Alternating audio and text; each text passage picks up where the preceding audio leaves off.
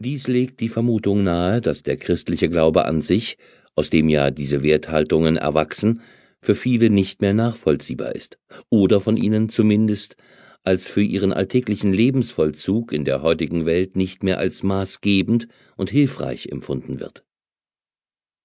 Die entscheidende tiefere Ursache dafür, dass Christsein in unserer Gesellschaft ganz allgemein als rückwärts gerichtet und weltfremd gilt und damit auch Anlass für die persönliche Entscheidung vieler Mitmenschen ist, dem christlichen Glauben, wie ihn die großen Kirchen vertreten, den Rücken zu kehren, liegt meines Erachtens in der Unvereinbarkeit unserer heutigen, von Technik und Naturwissenschaft geprägten Weltsicht, mit der die christliche Verkündigung nach wie vor prägenden, im allgemeinen Bewusstsein aber schon längst obsoleten, traditionell biblischen Weltsicht Offensichtlich haben es die christlichen Verkündiger in ihrem Bemühen, nicht auch noch das kleine kirchentreue konservative Häufchen aus den Kirchen zu vertreiben, bis heute verpasst,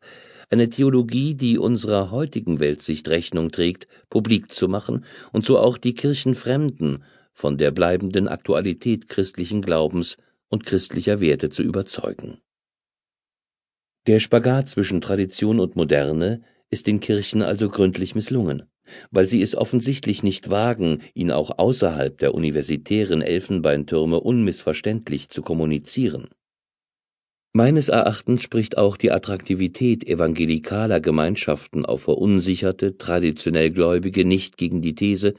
dass ein wesentlicher Teil der Kirchenflucht selber denkender Zeitgenossen aufs Konto einer verkrusteten, weltfremden, längst nicht mehr aktuellen Theologie in der Verkündigung geht die evangelikale Glaubensrichtung gründet ja in einer noch wesentlich weltfremderen Theologie, nämlich einer unkritischen, wortwörtlichen Auslegung der Bibel als Gottes Wort im eigentlichen Sinne und im wortwörtlichen Fürwahrhalten alter Mythen und Glaubenssätze, ohne dass man ihre ursprüngliche Intention zu erfragen und sie im heutigen Kontext zu interpretieren versucht. Wahrer Glaube ist für Evangelikale offenbar nur im Rahmen einer antiken Weltsicht und damit im Widerspruch zur realen Welt möglich. Darüber hinaus wird am Beispiel der in ihrer Ausprägung zwar recht unterschiedlichen und auch widersprüchlichen Strömungen des New Age deutlich, dass der heutige mündig gewordene Mensch nach Glaubensformen sucht, in denen eigene religiöse Erfahrungen Platz haben nicht ein Lehramt oder sonst eine theologische Autorität soll abschließend darüber bestimmen, was wahr ist und was nicht, sondern mündige Menschen wollen in ihrem Glauben auch ihre persönlichen Erfahrungen mit Gott wiederfinden. Ein Hindernis auf dem Weg zu einer zeitgemäßen Theologie und damit zu einer vermehrten Akzeptanz des christlichen Glaubens bei unseren aufgeklärten, kritischen Zeitgenossen, also gerade bei jenen, die mit beiden Füßen auf dem Boden der Realität stehen, ist darum auch die nach wie vor mit großem Autoritätsanspruch behaftete, der heutigen Welt fremde christliche Tradition, die sich offenbar in vielen Theologenköpfen beharrlich zu halten vermag. Und all dies, obschon die Aufgabe der Theologie ja schon eh so verstanden wird, dass sie die in den Schriften der christlichen Tradition enthaltene Wahrheit herauslösen und sie für unsere Zeit und Situation fruchtbar machen soll.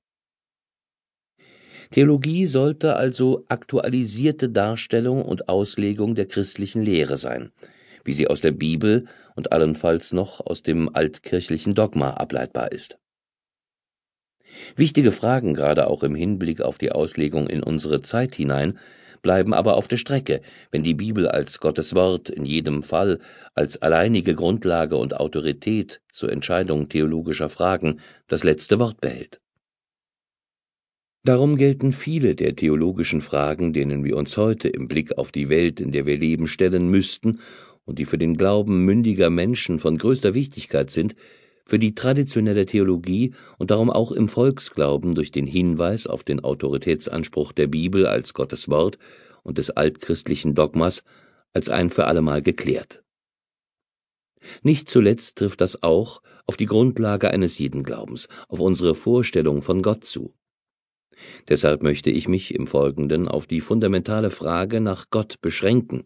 das heißt, mich auf die Suche nach einem in der heutigen Zeit sinnvollen und sich auf unser Leben auswirkendes Gottesbild machen. Ein Gottesbild und der daraus hervorgehende Gottesglaube ist ja nur dann für uns relevant, wenn er sich